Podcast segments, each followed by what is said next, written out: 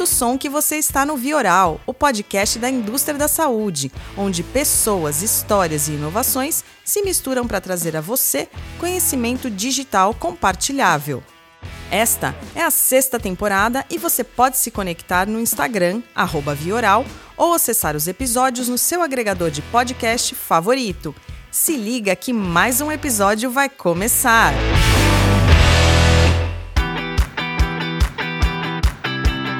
Fala ouvintes do Vioral, hoje é dia de conversar com a primeira brasileira a assumir o cargo de presidente da Roche Pharma no país, Lorice Scalise, que antes de assumir seu novo cargo, estava na gerência geral da divisão Farma na Argentina. E, inclusive, olha só que importante isso para o Vioral. Ela foi 13 terceira no ranking da Horse, que revela 100 mulheres mais influentes da Argentina. São 23 anos de história, sendo elas divididas entre diabetes, diagnóstico e a farma, e ela vai contar um pouquinho de tudo para nós aqui. Lorice, seja bem-vinda ao Vioral. Muito obrigada, VC. Obrigada pela oportunidade. Estou bastante feliz de estar aqui, de compartilhar esse tempo aí com você e com seus ouvintes. Bastante contente. Que ótimo, Lourdes. Eu queria começar com a tua experiência com os nossos irmãos, sua experiência na Argentina. É, não é nenhum segredo que é um país que está passando por enormes desafios políticos e econômicos.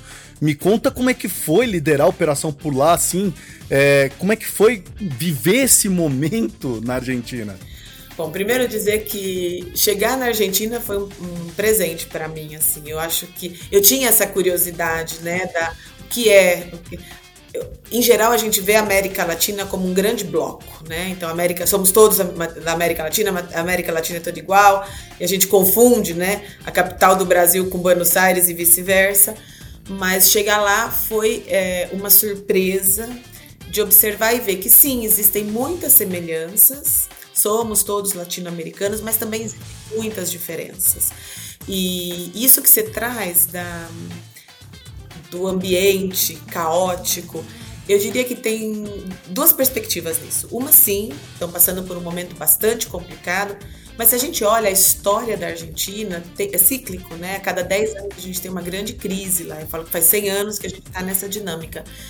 E às vezes eu me pergunto quanto disso também é. Bastante disso é um pouco da forma, da, da maneira e, e da forma como eles encontraram de, de gerenciar e de, e de trabalhar o país. Eu, eu diria que quando eu olho a minha passagem pela Argentina, eu aprendi muitíssimo.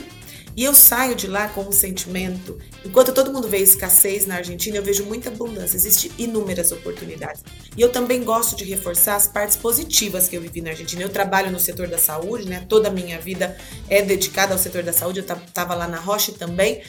E, e eu gosto de dizer que se um dia eu tivesse que escolher onde ficar doente na, no sistema público na América Latina, eu ainda escolheria a Argentina. E o que pareça, tem um sistema de saúde bastante maduro, com, bastante cobertura e um sistema de educação que ainda, eu acredito, pode servir de modelo para muitos países. A gente tem universidades públicas, gratuitas, literal, e, então, assim, tem os dois lados da Argentina. A gente vive os dois e foi uma experiência inesquecível. Que maravilha. Agora, Lorice, conta um pouquinho assim, como é que ficou o paladar para vinhos, para os assados, para os alfajores, como é que ficou isso? Muito mais apurado, diria que. Mas me criou um problema, porque eu sou um Malbec fã total. Assim, eu não consigo escolher outro vinho tinto, mas sim, sim. E, e, não, e tem uma cultura de família, de amigos, de celebração. Eu acho que os assados, mesmo o futebol, tem muito disso. Assim, a Argentina é um país de família. Uhum.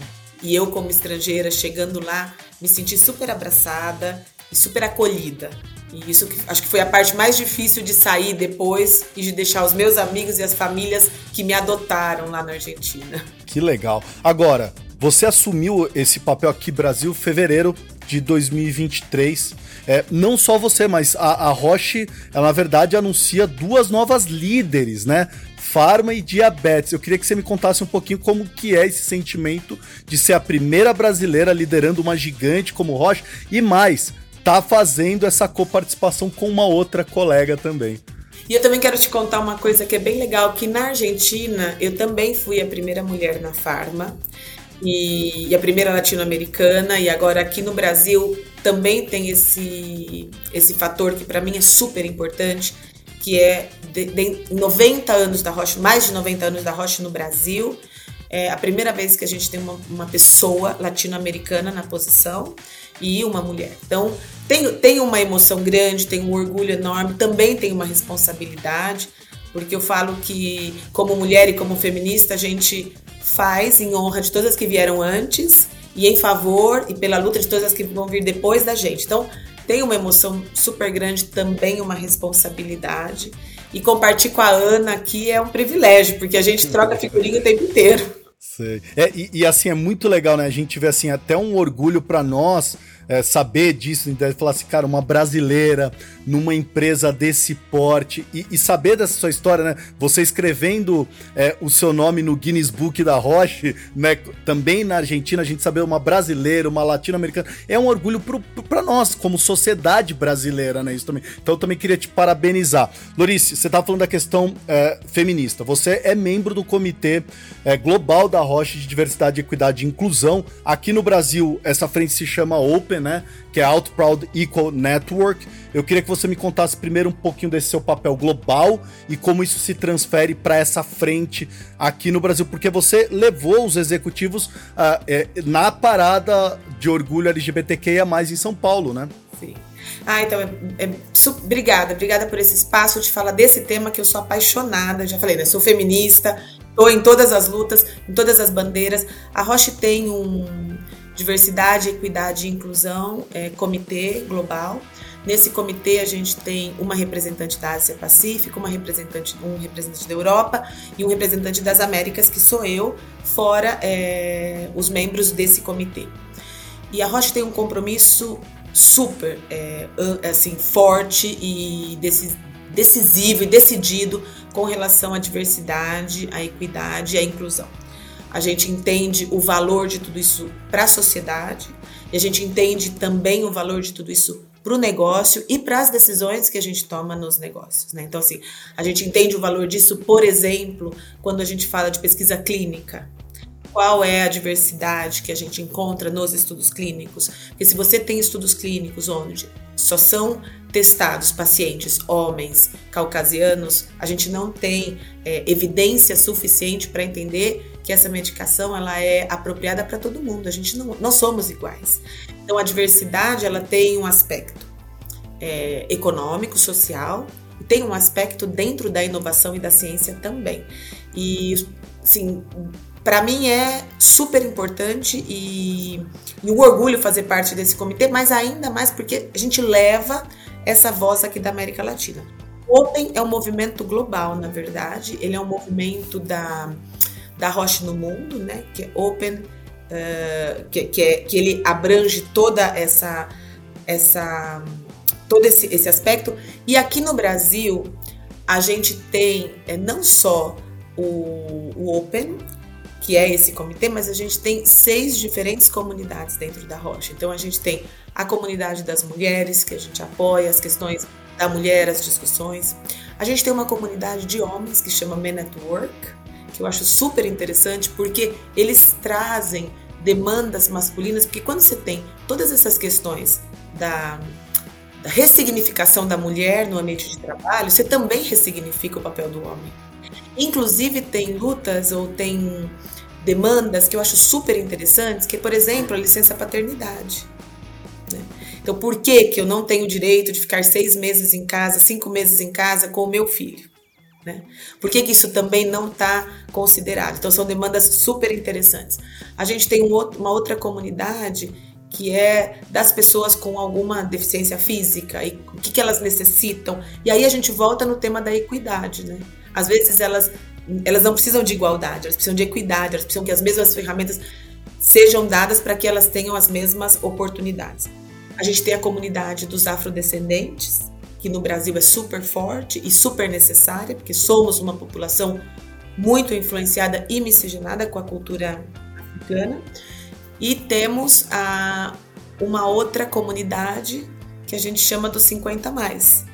Que acontece com essa geração que vai chegando aos 60, aos 50 e tantos, e, e ela quer continuar ativa, quer continuar trabalhando, quer ter espaço, quer, quer, quer ser considerada.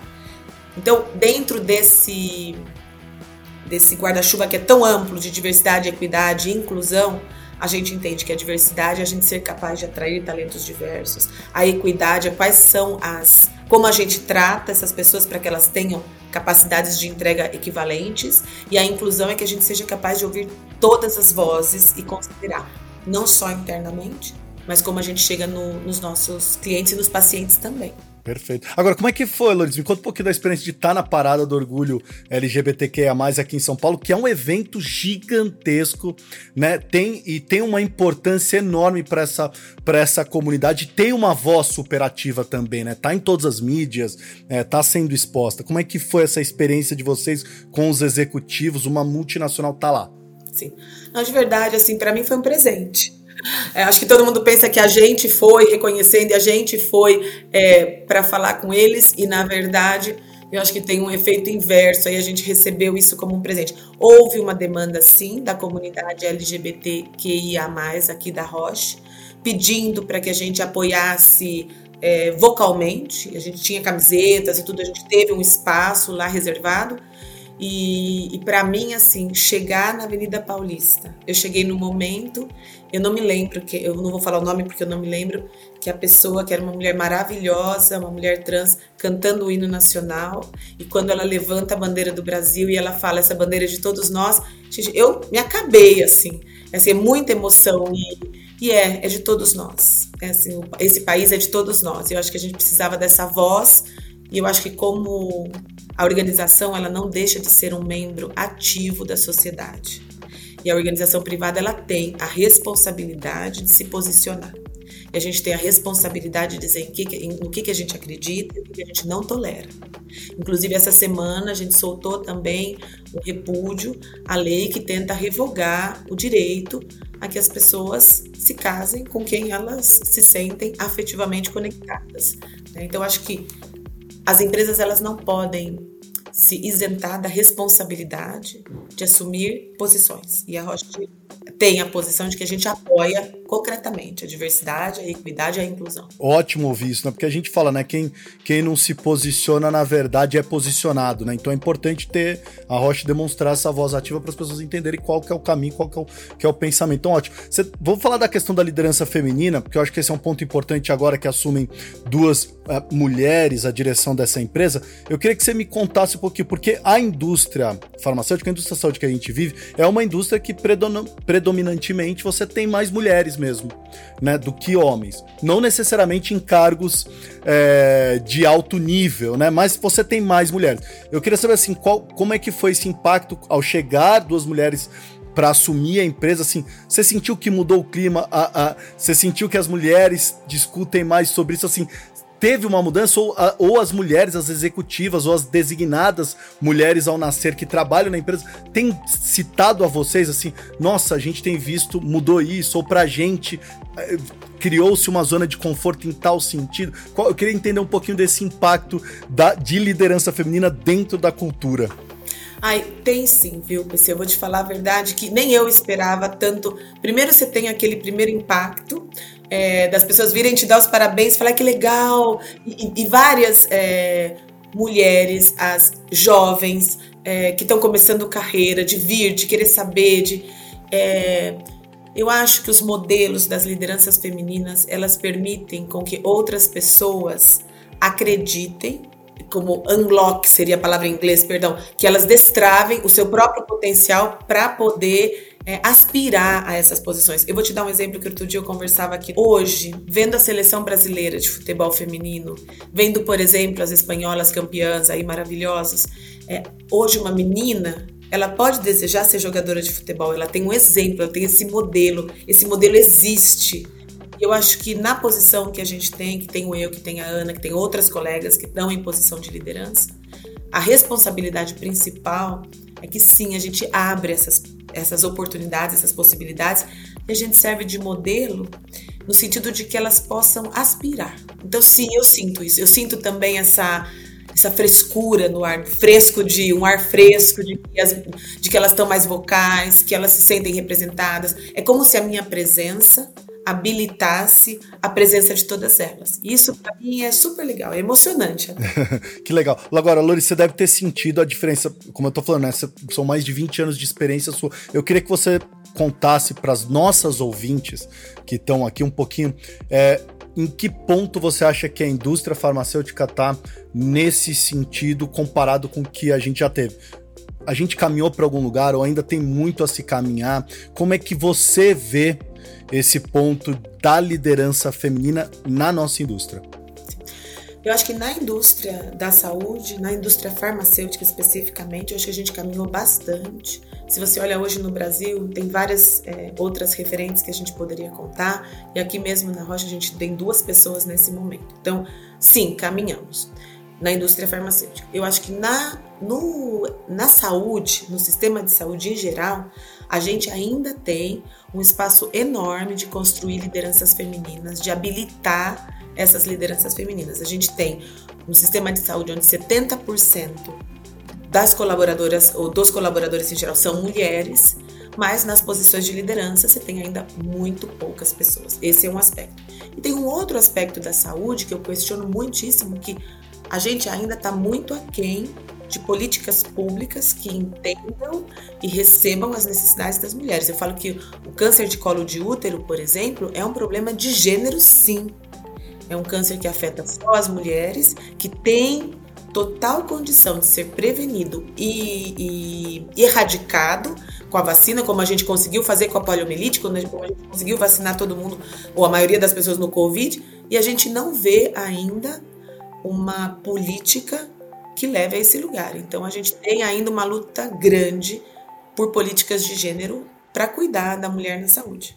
Inclusive, vocês estiveram agora recente na décima edição do Todos Juntos contra o Câncer, né? Imagino que é, tenha tido várias discussões ao redor disso, né? Da importância que é esse tema, principalmente para a Roche, que é um dos líderes nesse tema, né? Em, em terapias e tratamentos e, e de, de, portfólio que a gente vai falar é, um pouquinho lá na frente. Agora, Loris, eu queria que você me contasse um pouquinho. A Roche, que é uma empresa que tem a inovação no DNA, a gente ouve muito se falar isso, ou seja, traz moléculas inovadoras, mas para trazer moléculas inovadoras tem a questão também de alto custo, é, o gasto da saúde pública a gente sabe que é um grande desafio no Brasil, principalmente pelo nosso tamanho e porque 70% da população depende do serviço público. Dentro da questão equidade, como que a Rocha está trabalhando nesse quesito na saúde pública? Então, acho que primeiro, a gente, quando a gente discute saúde, acho que o Brasil ele tem um sistema de saúde que ele é o sistema único de saúde. Pela Constituição, ele dá direito à saúde e à vida para todas as pessoas. A definição de saúde pela Organização Mundial da Saúde é o bem-estar físico, mental e social. E a gente tem a saúde complementar, que como, que como saúde suplementar, que como o próprio nome diz, ela suplementa, ela complementa o sistema único de saúde. Quando a gente escuta que, que nós estamos comprimidos, que os gastos da saúde são muito altos, que a gente não tem dinheiro para tudo ou para todo mundo, e a gente começa a discutir que é porque as pessoas aumentaram a expectativa de vida, é porque tem mais gente dentro do sistema, eu desafio muitíssimo tudo isso. Eu acho que a gente tem problemas no orçamento, problemas orçamentários na saúde, por questões de como a gente administra e de eficiência.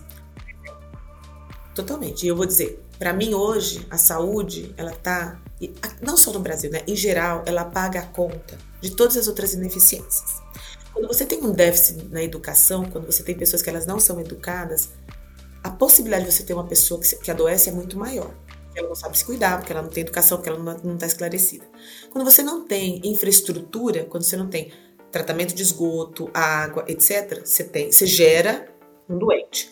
Quando você não tem meios de transporte que faz com que as pessoas consigam chegar onde elas têm que ir, ou o nível de estresse que leva a vida dessa pessoa que tem que sair de casa às quatro da manhã e ela chega em casa às onze da noite, ela, assim, você gera uma outra, um, um outro doente. Então, hoje a gente tem sim um colapso na saúde, mas por quê? Porque como sociedade, a gente não discute a saúde. A gente discute políticas fragmentadas que não, que não se conectam. Quando a gente discute sistemas de saúde, em geral a gente está falando de doenças, de hospitais e de como a gente vai tratar todos esses doentes que estão chegando. Então, o desafio que a gente deixa, que eu coloco sempre, é como a gente faz o caminho inverso. como a gente descomprime o sistema de saúde. Então, quando a gente fala todos juntos contra o câncer, ou como a gente faz, como a gente faz para evitar ou para curar e como a gente vai lutar contra o câncer, te dou dois exemplos simples: câncer de colo de útero e câncer de mama, preveníveis, curáveis, mas o que, que depende? Depende de uma política pública sólida, forte, depende de educação, depende de infraestrutura e depende de vontade política. Então eu questiono muitíssimo. E aí quando a gente fala de medicamentos de alto custo, outro dia eu tive essa discussão que eu acho que é, ela chega a ser é, bastante dura quando você pensa que uma pessoa que ela nasceu com uma condição genética que não permite, e aí podemos falar de é, atrofia muscular espinhal, podemos falar de Duchenne, podemos falar de hemofilia, é uma condição que ela não é prevenível, que a pessoa, que é uma loteria, que a pessoa nasceu com aquilo e ela tem o direito, ela merece ser tratada também. Ela está dentro dessa Constituição onde todo cidadão tem o direito à vida e à saúde. E agora, ah, mas esse tratamento é muito caro, com esse tratamento eu resolvo outra coisa. Não, a gente tem que descomprimir as outras coisas, a gente tem que ser capaz de fazer a atenção primária, a gente tem que ser capaz de fazer a prevenção, a gente tem que ser capaz de ser eficiente para que esse sistema de saúde, que por Constituição ele, ele é para todo mundo, ele seja capaz de abraçar esse paciente também. Eu acho que a gente nunca tem que pensar se uma pessoa merece ser tratada e quem tratado. A gente tem que pensar como, como sociedade, a gente vai oferecer o direito que está na Constituição a todos os brasileiros. Eu estava lendo a sua matéria na Folha de São Paulo, é, que eu achei maravilhosa, por sinal, parabéns.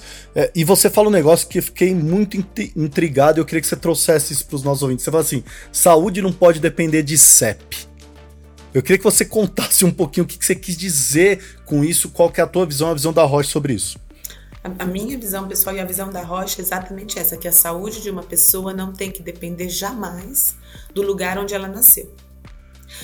A saúde básica. Então, eu tenho um câncer de mama, eu nasci, eu, te, eu vivo num lugar, eu tenho uma saúde suplementar, eu vou ser diagnosticada, tratada, tudo rapidamente. A Zélia, que trabalha comigo, ela tem o mesmo câncer de mama e porque ela mora num outro endereço, e porque ela depende de um outro sistema de saúde, a expectativa de vida dela cai 80% em relação à minha. Então, assim, para mim, isso é, é uma discrepância que, que ninguém deveria aceitar. É inadmissível. A gente tem que se indignar com isso. E por que eu falo isso? Podem existir diferenças, claro. Eu posso ficar num quarto sozinha, é, num hospital de primeira linha, e ela pode compartilhar um quarto com uma outra pessoa. Não estou falando disso, mas o, o, o, protocolo de tratamento das duas deveriam ser os mesmos. As mesmas chances que tenho eu, ela deveria ter também.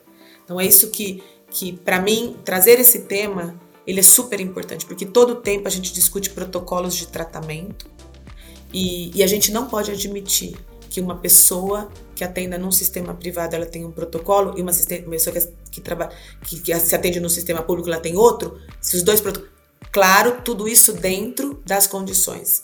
Tem os nice, os que são um pouco melhor, assim, algumas coisas, os detalhes não estão considerados, mas o atendimento básico, ele deveria ser igual para as duas, absolutamente. E eu acho que aí traz uma luz pela uma solução global da Roche é, para esse ecossistema de saúde, que é o Healthcare Impact Plan, né, Loris? Queria que você, a, a gente trouxesse a discussão. Para quem não conhece, é, foram identificados quatro pilares para o país, né? Soluções em financiamento, novas tecnologias, dados aplicados em saúde e infraestruturas eficientes. E nesse último pilar, você tem um case próprio né, é, que é a implementação do Total Lab Automation, que é um case de sucesso maravilhoso sobre operação de laboratórios no país. Para trazer o pessoal que está nos ouvindo, traz mais para o chão para a gente entender o que, que é esse Healthcare Impact Plan, como que ele, que ele tem atuado aqui no Brasil, né? Como que a Roche tem trabalhado isso? Sim, a primeira, é, para a gente, ele é como um marco que define as áreas em que a gente vai trabalhar internamente. Tudo isso parte de uma condição de diálogo, de ser capaz de dialogar com o sistema de saúde, de ser capaz de entender que somos todos atores dentro do sistema de saúde. Eu te dou um exemplo. Quando a gente fala de financiamento, né, eu acabei de falar que todas as pessoas deveriam ter acesso aos mesmos, aos mesmos protocolos. Aí você vai falar para mim, ah, mas como a gente faz isso? Talvez a gente precise entender de que forma a gente tem que financiar isso. quais são as alternativas. Eu acho que a gente vive num modelo é, que, que ainda é muito transacional. Então a gente fala de eu vendo o medicamento, ele compra com tanto por cento de desconto. Talvez não seja esse o modelo. Talvez o modelo seja diferente no sentido de que a gente atende um grupo de pacientes e esse grupo de pacientes custa tanto para o sistema de saúde e a gente recupera de acordo com a aderência do paciente ao, ao tratamento, com o resultado desse paciente é, ao tratamento, que o, que, o, que o sistema ele pague por aquilo que funcionou efetivamente. Então, esse é uma questão. A outra questão dos dados, outro dia eu tive a oportunidade de estar numa numa mesa junto com a Anistela Haddad. O governo tem uma estratégia de saúde digital que é super interessante, que eles estão aí implementando. E aí, quando a gente pensa no modelo do SUS, o SUS tem um modelo que ele é perfeito, entre aspas, na sua concepção. Você tem as UBSs, elas são descentralizadas, elas estão perto de onde esse paciente está, elas estão dentro das comunidades, elas estão dentro da realidade desse paciente. Então, fisicamente, a descentralização do sistema ele é perfeito.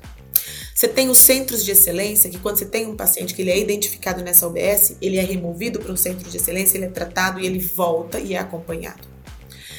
E aí, quando a gente fala da transformação digital, que é um dos pilares que a gente trabalha, o que significa isso? Como a gente apoia essa estratégia, imagina um SUS fisicamente descentralizado e digitalmente conectado.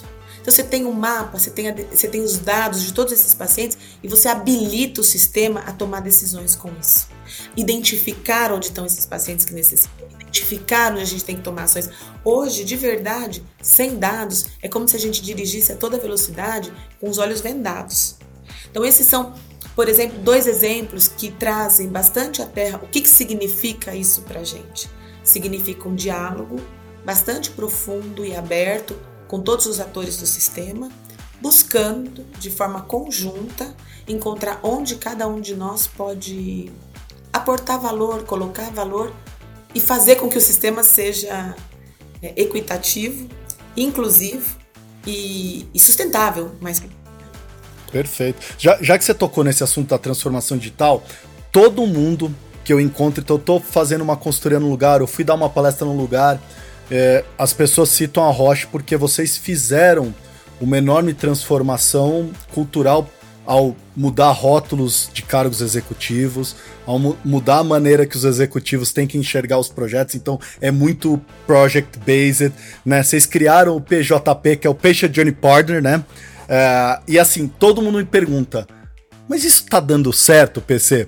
E eu acho que essa pergunta é errada. Eu quero trazer para você o que eu perguntaria se eu tivesse no lugar deles quando me perguntam isso, que é o que, vocês aprenderam com tudo isso? Nossa, a gente aprendeu que dá muito certo. e que tá, não, eu sou, eu sou muito entusiasta do modelo e também tenho que fazer um, um parênteses aqui, um disclose. Eu trabalhei 20, eu trabalho 23 anos na Rocha, eu trabalhei 20 anos na diagnóstica e sou apaixonada, acho que tudo começa com diagnóstico. E vim para a Farma entusiasmadíssima com a possibilidade de fazer a implementação desse modelo. Porque quando você pensa, por exemplo, num Patient Journey Park, primeiro que é um movimento global, não é um movimento do Brasil, não é uma transformação local, é um modelo que a gente pensou para o mundo inteiro. O que a gente quer identificar? A gente entende que um paciente ele tem uma jornada e essa jornada ela é mais ou menos é, é, longa até que ele chegue ao tratamento dele, né? até que ele tenha acesso à droga. Então, quando a gente é, imagina a jornada desse paciente, a gente observa quais são as barreiras nesse caminho e de que maneira a gente pode atuar junto com o sistema, e aí a gente fala de moldar positivamente o ecossistema, re, re, é, removendo essas barreiras, para tirar esses entraves que faz com que o paciente não consiga chegar ao tratamento. Então, o que, que a gente aprendeu de tudo isso? A gente aprendeu que na teoria ele é super interessante, na prática a gente tem ainda bastante dificuldade de diálogo, isso a gente aprendeu. A gente aprendeu que os modelos antigos eles ainda estão muito uh, enraizados na gente mesmo, né? Então, às vezes a gente vai com toda essa intenção, tem todo esse propósito, mas em alguns momentos isso a gente se, se vê tendendo ao que a gente já conhecia. Então, eu acho que a vigilância constante, a gente aprendeu também com o modelo. É, essa questão do aprendizado cíclico, que a gente vai, a gente observa, a gente aplica, a gente tenta e a gente é capaz de soltar quando aquilo não deu certo e recomeçar outra vez. A história do, do errar depressa, corrigir depressa e não ficar parado ali no erro. Mas é um modelo que eu acredito profundamente, acho que faz todo sentido. São duas funções que a gente criou bem diferentes, que é o, o Patient Journey Partner, que é o, é o, é o parceiro da jornada do paciente, entender essa jornada desde a perspectiva do paciente. E o outro que é o que a gente chama de HSP, que é o Healthcare System Partner, que é o parceiro do sistema de saúde. Porque você tem duas perspectivas. Sim, duas, dois stakeholders. Como eu, ajudo, como eu ajudo o sistema de saúde, como eu ajudo esse paciente, como a gente faz com que as coisas fiquem mais fluidas. Agora, recentemente teve um. Queria até trazer esse tema, que é um tema importante, que é a inteligência artificial. É, a CB Insights lançou um Pharma AI Readiness Index, e na qual a Roche se destaca é, no termo de maturidade é, inteligência artificial. É, o quanto isso está distante do nosso país, essa maturidade também, é, e como é que você está enxergando a inteligência artificial para o teu negócio? Olha, é, a Roche sim, a gente trabalha muito, acho que todos os dados, desde muito tempo, né? Desde a, desde a Genentech, de, de várias iniciativas que a Roche trouxe, é, lá atrás já tinha essa, essa aspiração de usar a inteligência artificial como um elemento mais na tomada de decisões. Eu acho que é. Eu, eu, tenho, eu, eu não sou das que acredita que vai substituir tudo com isso. Eu acho que a inteligência artificial ela é um elemento mais, é uma força, ela é poten, potencializa tudo aquilo que a gente faz. Se você perguntar para mim no nosso país, se você perguntar para mim na Roche Brasil, o Brasil é um país que ele convive assim, é, primeiro mundo, convive a Bélgica e, e um país de, de, você convive todos os países em um país aqui. Então não dá para dizer se sim, se não. Acho que a gente tem várias iniciativas super avançadas e onde você a gente já vê o uso de inteligência artificial, a gente já vê isso acontecendo e tem outras realidades que a gente ainda precisa é, empurrar. O que eu o que eu acredito sim é que a gente tem que temos que ser capazes como parte do sistema de saúde, como um ator mais dentro do sistema de saúde, de empurrar todo mundo para o mesmo lado. O que, que eu quero dizer com isso? A gente tem que apoiar agendas. Então, a, a, estratégia de saúde digital do governo é o que a gente sempre fala aqui. A rocha apoia. Significa que eu concordo e que eu estou envolvida em tudo? Não, significa que eu apoio a agenda. Então, tudo aquilo que faz sentido a gente tá, a gente apoia. Aquilo que a gente é, não entende, a gente discute. E eu acho que se, se a gente empurrasse todo mundo para o mesmo lado, eu acho que o Brasil teria chances de andar mais rápido. Perfeito inclusive na inteligência artificial, inclusive na transformação digital. Larissa, eu queria tentar tirar um pouquinho a executiva de lado para as pessoas conhecerem um pouquinho a Lorice. Vou te desafiar numa pergunta aqui. Conta para nós quem é a Lorice sem falar o que a Lorice faz. Quem é a Lorice? A Lorice é, fem... a Lorice é mãe solteira de três filhos lindos. É... Sou é, super sensível com todos os animais que moram na rua, tenho um problema com isso, não posso passar e ver que eu já quero levar para minha casa. É, sou de comunidade, de todas as comunidades, é, sou do samba, é, sou muito pé no chão, assim, acho que a Lorice é, é um ser, assim, eu diria que é uma pessoa muito simples nesse sentido, assim, acho que tenho, sou, nada, sou feminista, sou de todas as lutas, é, hoje de manhã eu falei uma coisa, acho que essa frase que mais me define, talvez, acho que eu falo que que eu sou uma pessoa que vivo de utopias, que de alguma utopia, eu sempre tenho que ter uma utopia e essa é uma coisa que me fascina é pensar em alguma coisa que todo mundo fala, nossa, mas isso nunca vai acontecer. Não, não tem problema, eu, essa, isso me, me entusiasma. Não sei, talvez a, a, uma outra coisa que eu gosto muito de falar, eu tenho um, um poema do. Eu adoro poesia, eu leio muito.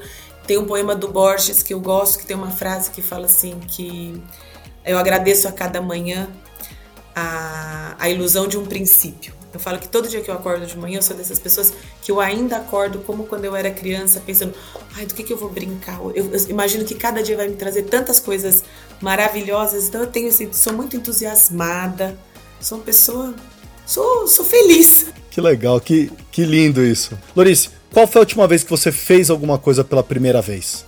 Faz um. Eu sempre faço uma coisa pela primeira vez. Um mês atrás, pela primeira vez, eu fui numa escola de samba na Unidos do Tatuapé. E foi a primeira vez que eu fui numa escola de samba. E aí? Fiquei muito feliz. Eu já voltei três vezes lá. Olha só que legal. Se eu abrir seu Spotify agora, qual que é o último conteúdo que você viu? O que, que você gosta de ouvir? Zeca Pagodinho, sempre. É? Sempre, sempre, sempre. Tipo aquela pessoa. Zeca, eu tenho uma relação com o Zeca Pagodinho, assim, acho que tem várias coisas aí que me conectam com a música, com a pessoa dele, com a comunidade, com o samba. E acho que tem ele e, e aí tem uma que, que me depõe também aqui, mas é a Daisy Tigrona, que é do funk carioca, que eu amo, que é uma feminista, que é o funk, é, que é o que é da, a versão feminina, a voz feminina, que é maravilhosa. Então, Daisy Tigrone e Zeca Pagodinho, certeza que você vai encontrar no meu Spotify. Show! Lorice, agora conta um segredinho aqui para nós. Você vibrou muito quando a Argentina foi campeã na Copa? Demais. Demais. Eu, assim, lavei a alma, adorei, assim, fiquei muito contente. Sim, sim, não tinha como, né? Foi minha casa por seis anos e eu falo que eu sou a única pessoa que tenho essa oito estrelinhas, né? Cinco do Brasil três da Argentina. Maravilha. Gente, hoje nós falamos com a Lorice Scalise, ela que é, é presidente da Roche Pharma no Brasil. Foi maravilhoso esse bate-papo, Lorice. Eu queria agradecer demais. Muito obrigado. Não, obrigada a você, obrigada pelo espaço e por dar voz pra gente aqui. Para mim foi um prazer. Muito obrigada e obrigada aos seus ouvintes pelo espaço e por dar atenção ao que a gente tem para contar. Foi bem legal. Maravilha, é isso aí. Esse foi mais um episódio do Vioral e eu fui. Se sentiu provocado ou provocada com essa dose oral para seus ouvidos? Então não deixe de se conectar no arroba Vioral ou com o nosso host, o PC, arroba Paulo Crepaldi.